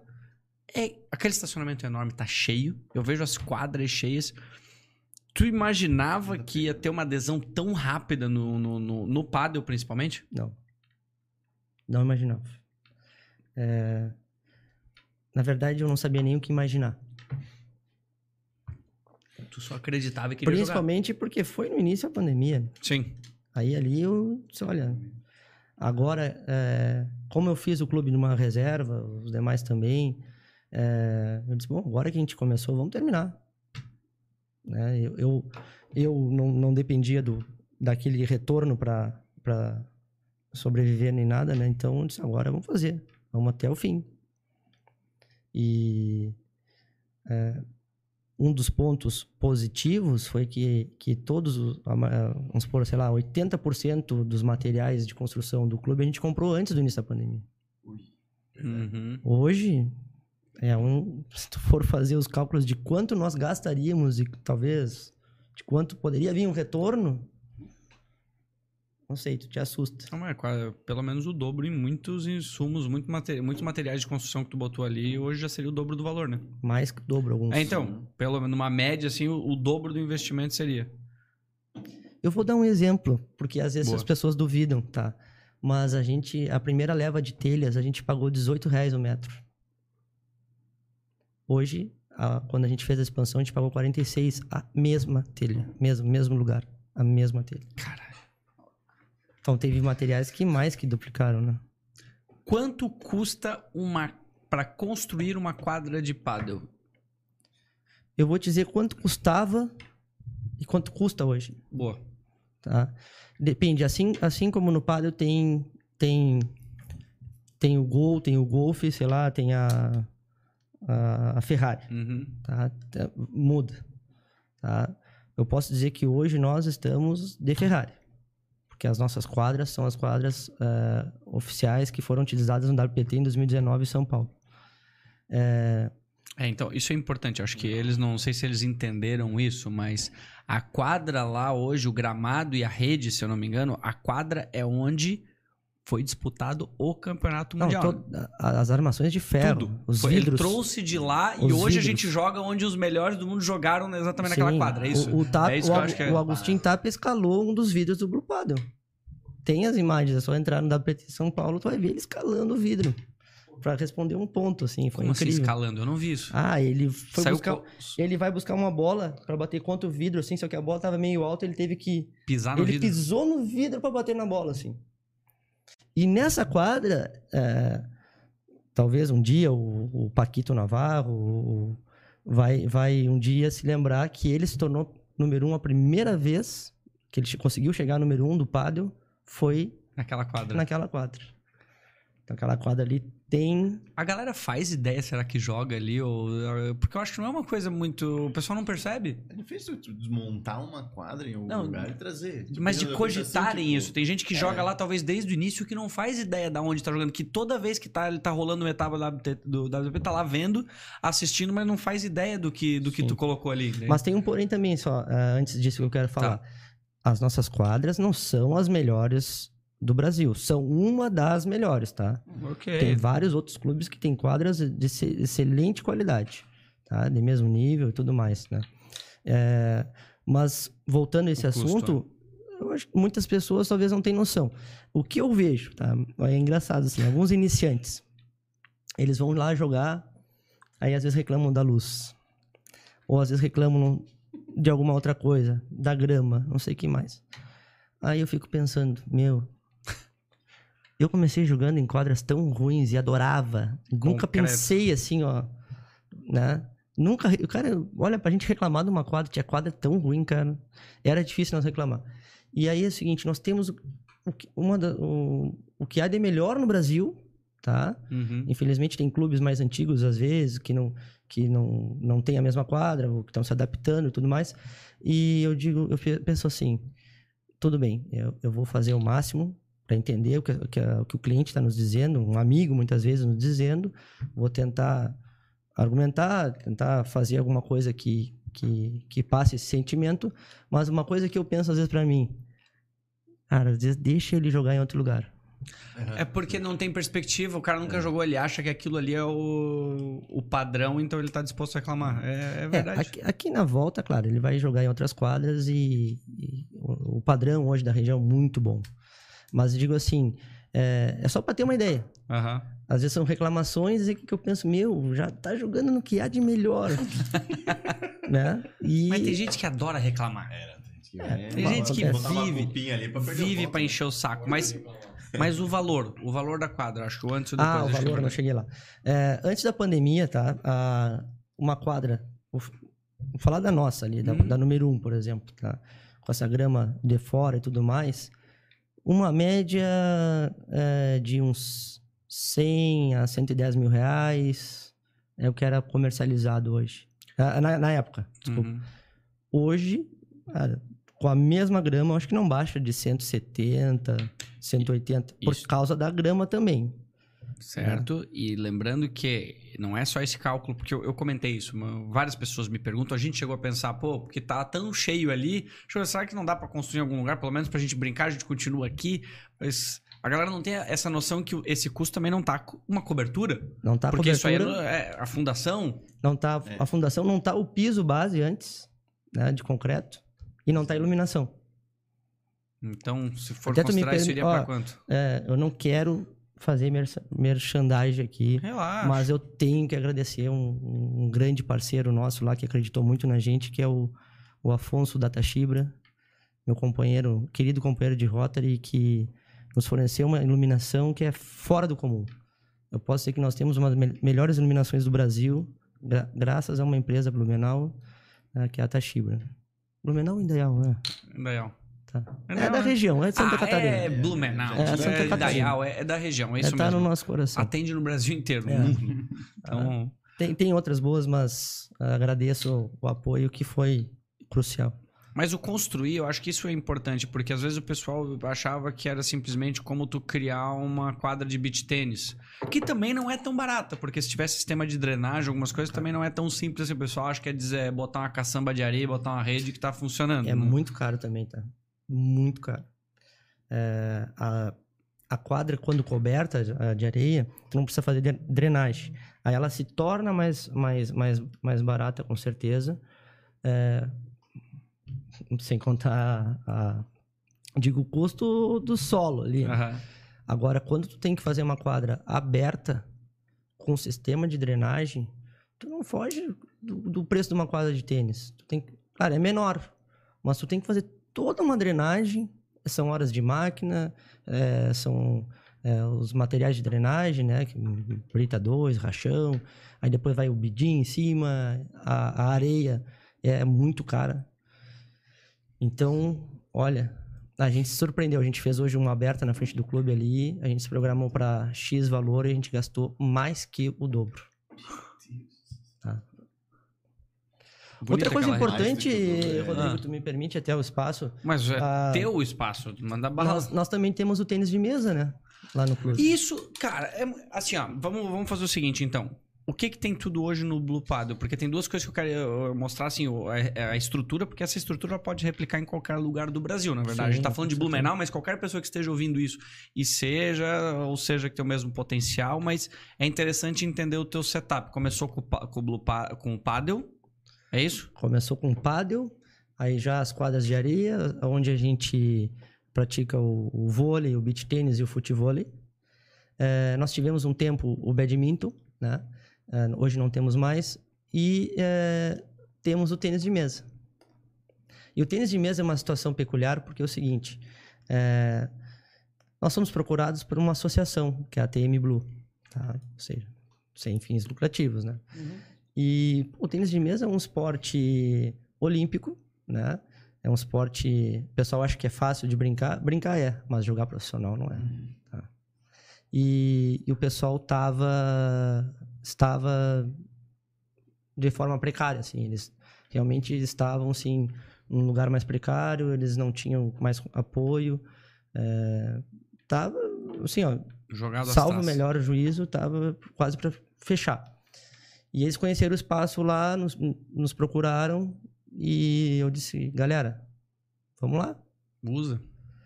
E, e são pessoas corretíssimas, assim, eles não entendiam. Tá, mas o que tu quer fazer é o que tu faz no paddle, não vai dar certo para nós. Eles vinham, não, não vai dar certo. Eu disse, cara, confia que vai dar certo.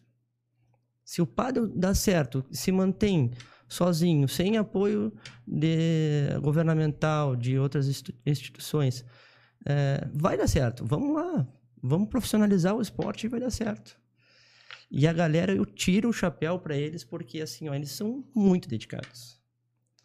E se o pessoal acha que nós temos algum retorno financeiro no, no, no tênis de mesa, quem acha está enganado, porque nós não temos zero retorno financeiro. A gente quer apoiar o esporte porque eu vi ali no pessoal muito empenho, assim. Eu acho que eles têm muito sucesso. E hoje nós estamos, nós investimos 80 mil reais, tá, para fazer um espaço, é, um orçamento por baixo, né? Sempre a Uhum. obra tu gasta mais, um investimento privado interno do clube para que o tênis de mesa tenha um espaço exclusivo lá no clube. Hoje eles têm, mas vão ter um, um outro espaço exclusivo, tá? Aonde é ali que nós um dos primeiros projetos que a gente tem de apoio ao esporte. Que Estam- e que estamos abertos a parceiros, né? Cara, mas que da hora. E são quantas. Vão ter quanta- quantas quadras de tênis o de mesa? Afonso nos doou a iluminação de tênis de mesa. Né? Foi Aí, legal. Foi legal. É, foi bem legal. Quantas É. quadras de tênis de mesa? Olha, do espaço novo, se eu não me engano, dá para ter nove, nove mesas ou até mais. Caramba. É bem, é bem, bem legal. Vai ficar um espaço exclusivo. assim. Assim, do. Bom, todos os esportes, uma coisa que é legal que eu queria comentar, e tu comentou do Anderson, né? Que ele fa- faz parte do, do projeto, é, é sócio, vem da, da área do vôlei. Mas assim, ao mesmo tempo, ele é meu professor de pádel. Olha que, que, que louco isso, né? Incrível. Incrível, assim, é um baita professor. Ele é e, muito assim, profissional. Muito, ele- muito. como as pessoas que têm essa vivência no esporte de alto desempenho, elas se adaptam em outros esportes e conseguem reproduzir o, a, a, a forma de, de absorção de conteúdo, de treinamento e de didática é E a didática que a gente está utilizando hoje é da escola do Vila, Do que Vila. teve aqui. Uhum. Hoje estava lá no clube, nos fez uma visita, ele, diretor técnico da escola, está sempre visitando. É, até agradeço muito a ele a, acreditar na gente, né?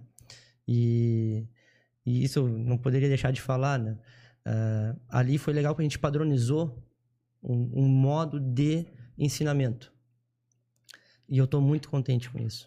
Tanto que é, tanto o Jonas como o Anderson eram independentes dentro do clube dando aulas. E eles eh, gostaram tanto do projeto que eles entraram pro projeto. Eles são professores da escola. Uhum. E, e, por enquanto, ao meu ver, está sendo um sucesso. Né? Que- o que, que tu acha do futuro do paddle? Agora, com essa perspectiva de tu ter visto duas ondas, essa sendo a segunda agora, né, no, no país, assim. Eu acho que agora é, é diferente, porque a gente pode se basear muito na Espanha. A Espanha, é, o boom começou ali nos anos 80, 90 e nunca teve queda. Porque lá já se investiu de uma forma diferente, lá há muitos anos já tem as quadras de vidro. é, a- onde eu conheço no Brasil que tinha uma quadra de vidro, primeiro um, um grande incentivador é, é o Beto, em Curitiba ele fez uma quadra de vidro. É, na- acho que era uma das, únicas, uma das únicas quadras de vidro do Brasil. E lá na Espanha, o pessoal sempre investiu. Já começou a botar a, a quadra mais de qualidade, que te convida mais ao jogo. E, ao meu ver, eu acho que não vai ter... Não, não vejo o pádel decaindo como foi no passado. Não, ele Hoje tá eu- é uma- crescendo numa velocidade aqui na região, principalmente monstruosa. Sim. É. Nós mesmos vamos fazer o Blue Paddle 2, tá? É, é num local muito bem localizado da cidade. É próximo do Blue Paddle 1, mas eu ainda vejo que há espaço, né? É, é um clube que vai ter sete quadras. Tá? Uma delas vai ser arena, realmente para eventos maiores. E dá para expandir para muito mais quadras nessa localidade. Ah, é, daqui a pouco, vai, eu já vi muitas pessoas comentando que, que vão botar um clube de pádel. É, é, essas pessoas, eu quero que sejam muito bem-vindas na cidade. Tá? Terão todo o nosso apoio, porque eu acho que o, o sol nasce para todos. E, e nada melhor que trabalhar em conjunto. O pádel, talvez lá no passado, muito acabou, diminuiu, porque os donos de clubes não se davam. Hum. Jogavam um contra os outros. E isso eu vi. E isso eu não quero. Então, assim, ó. é, até digo, se alguém estiver abrindo um clube de pádel em Blumenau, me procure. Me procure que o que eu Vai puder ajudar. ajudar, tá? Eu vou, eu dou dicas, eu, eu- eu- onde comprar um material melhor, como instalar de uma forma mais fácil. O que eu puder ajudar, eu estou disponível. Assim como é, eu fiz uma visita a Timbó agora no Clube dos Guris, muito legal. Eu tô para ir no Clube de, de Gaspar, até agora eu não, eu não fui, mas quero ir lá. Já tá Mas aberto de ofereci ajuda, no início eu dei uma- algumas dicas, espero que, que, que as minhas dicas tenham tido algum valor. É, Então, assim, ó, o que eu puder ajudar, eu estou ajudando. Tá? Essa é a minha ideia. Eu acho que isso é o suce- sucesso do Blue Pad. O Blue Pad hoje está cheio porque a gente tenta tratar os clientes, os amigos da melhor forma possível. A gente tenta ajudar em tudo que pode. E, e, e vou dizer uma coisa. é, abrir um clube de padel não é assim botar o clube. Se tu não tem o feeling do negócio, cara, desiste. Vai botar, mas tu vai acabar vendendo. Porque tu tem que conhecer o padel, tu tem que saber como funciona, tu tem que ficar em cima.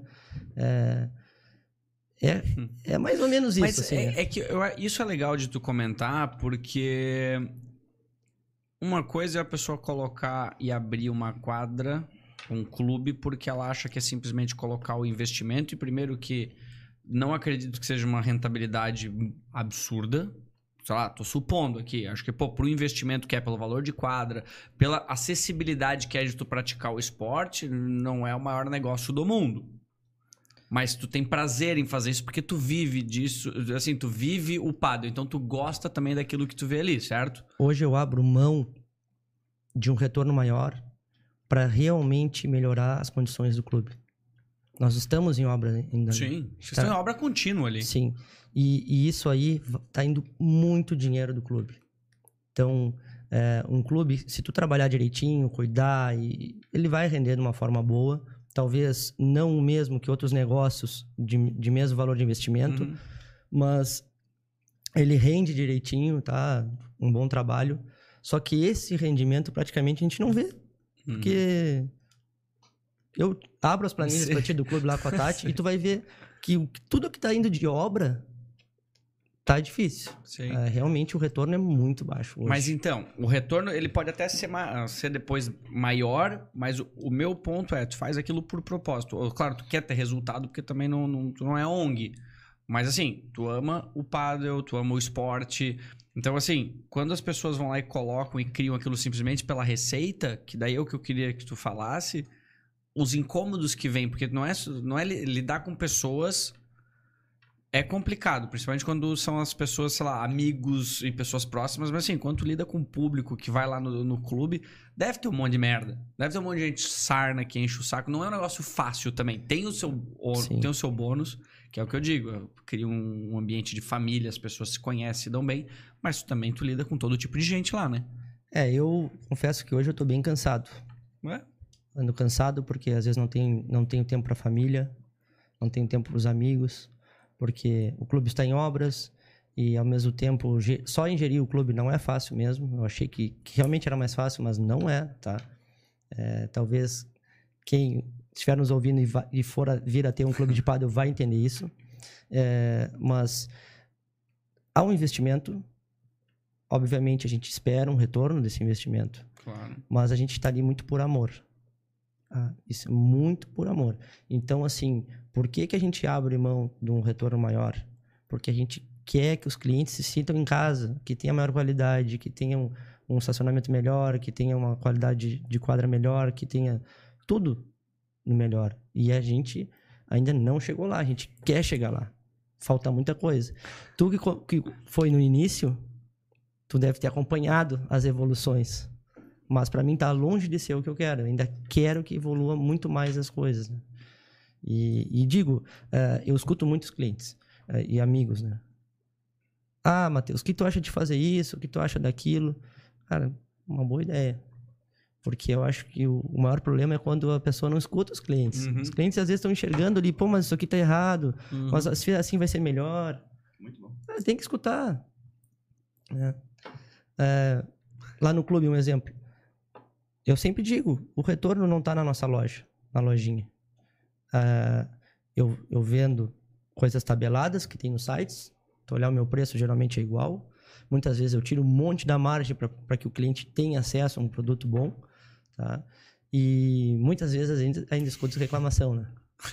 Mas é do dia a dia, é normal. É, é... Eu tô feliz, cara. Sim. Eu tô feliz, eu, tô- eu tenho sócios eh, maravilhosos, eu tenho apoio familiar, eh, minha mulher trabalha com a gente no clube.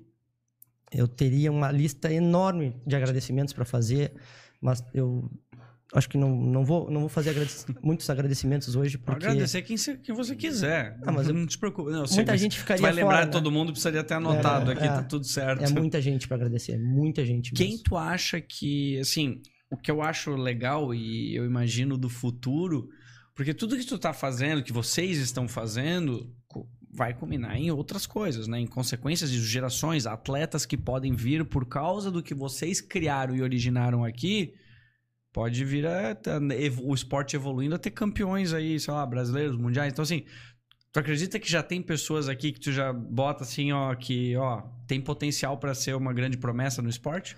Nós, nós temos um prodígio, que é o Neto, o Netinho. É, 13 anos, joga demais. Se ele quiser, né, ele tem apoio da família, é um, é um menino extremamente educado, até elo- elogio o pai dele, que, que ele tem uma educação fora do comum. É, se o Neto quiser, ele chega lá. tá? É incrível. Nós, nós estamos é, apoiando ao máximo possível, tá? E a gente quer ter esses projetos de apoiar outros atletas.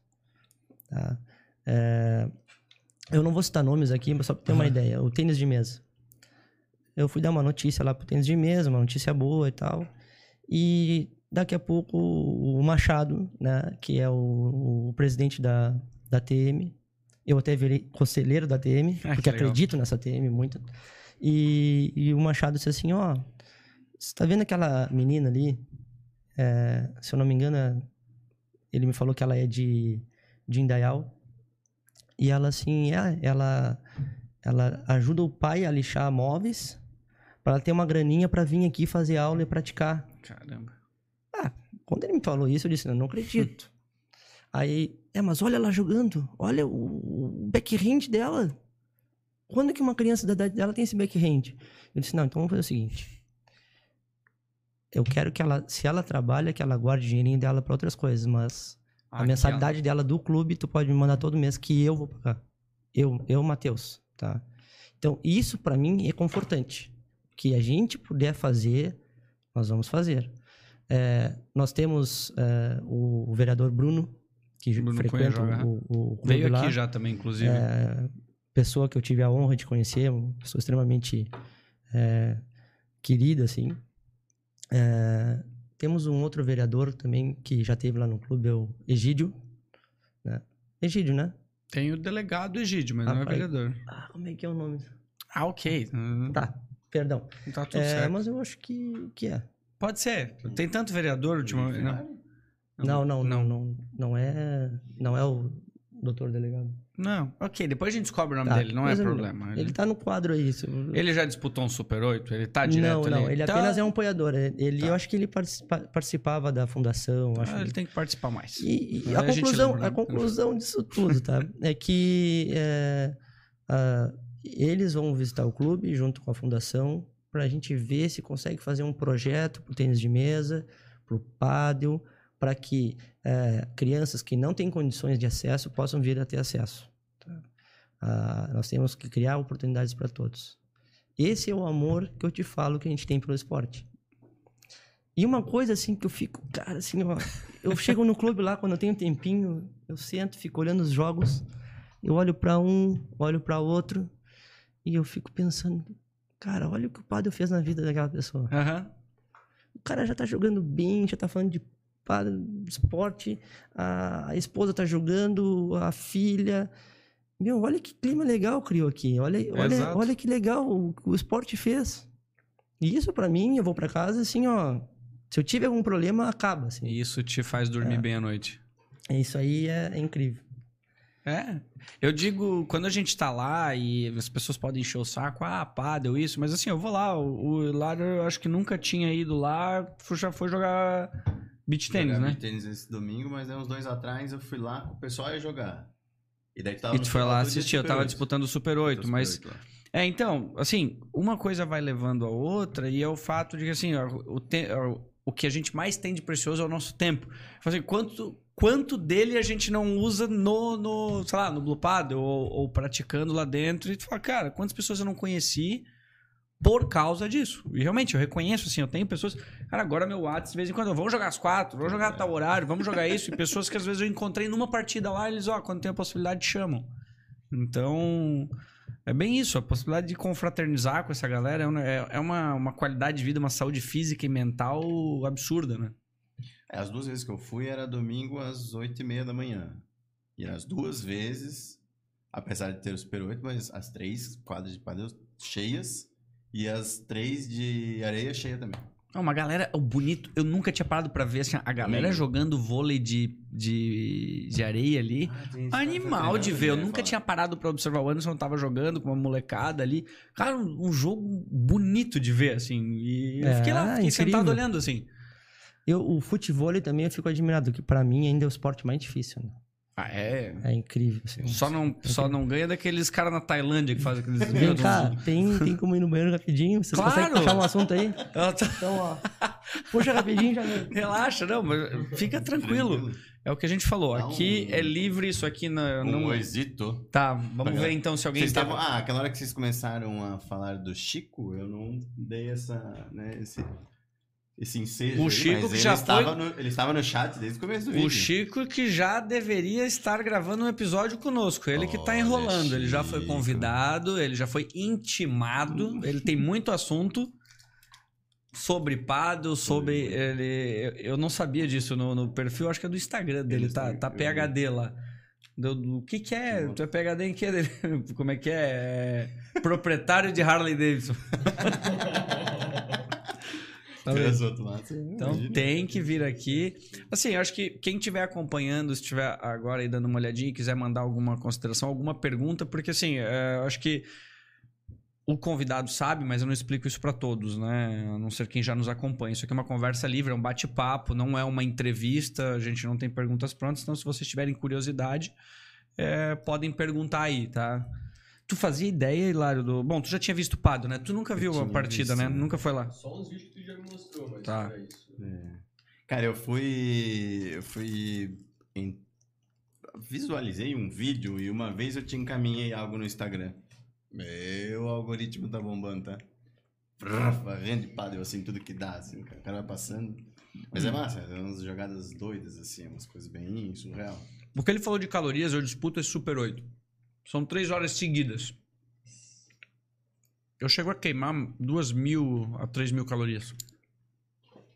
Mas que. Não, mas é, é animal. É muito será bom. que- doideira. será que o Pado tem potencial pra ser olímpico? Eu ia perguntar isso. Pado nas Olimpíadas. Ah, aí É é que que, os critérios de regra, né? De quantos questões países, de né? eh, confederações. Hum. Acho que não tem um número suficiente. Por isso que o padel não é um, um esporte olímpico ainda. Tá. Mas tem todo o potencial para ser, né? com certeza. Uhum. É, isso. Ah, legal. Isso que tu perguntou, acho que o critério, né? Eu acho que ele tem que.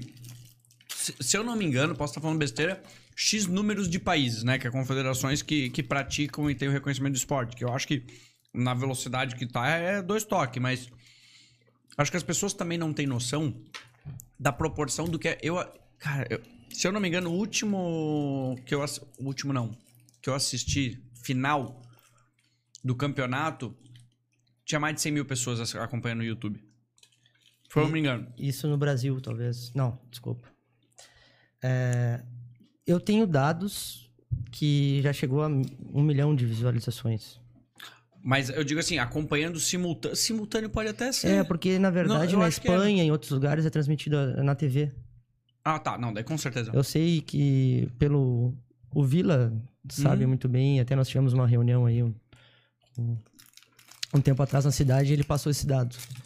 Que chegava a ter, teve transmissões com um milhão, não sei se 5 milhões de pessoas também eu escutei, tá? Eu acredito. É, é incrível. O campeonato é bonito de ver e assim, eu acho que é isso que eu queria que as pessoas tivessem uma noção. Pô, é patrocinador grande, não é um evento assim, ah, pô, nunca vi paddle. Não, quando você vê uma etapa uma, é, acontecendo, a última acho que foi agora. Foi na Itália, não foi? Foi na Itália. Foi na Itália. Exatamente. Eu Acho que teve essa última. Cara, é animal. A transmissão, a narração, a premiação, se eu não me engano, eu acho que é Volvo, acho, não nem lembro. Que carro, que. Cara, é um negócio. Quanto, quanto que ganha um jogador do. Tu faz ideia? Um jogador da. eu, da- eu da- cheguei a ver vídeos na internet, mas eu não sei né, se estão corretos, mas eu, eu ouvi dizer que acho que em 2019 o, o Paquito Navarro chegou a mais de um milhão de. Euros. Acho que acredito de euros. É, premiações, patrocinadores e tudo mais. Por isso que eu te digo, claro, todos ganham isso? Talvez Uhum. não. Mas os primeiros ali mais bem ranqueados chegam perto disso aí. Então, é, isso fez os profissionais, é, muitos profissionais, irem embora do Brasil por causa disso. É, acredito que seja isso, tá? E, e assim, ó, o Brasil, com, com- eu vejo grandes empresas apoiando, às vezes, alguns esportes que hoje talvez nem tem muita mídia e tudo mais, que se essas empresas começarem a patrocinar o pádel, meu, Um dos melhores jogadores loucura. do mundo é brasileiro, né?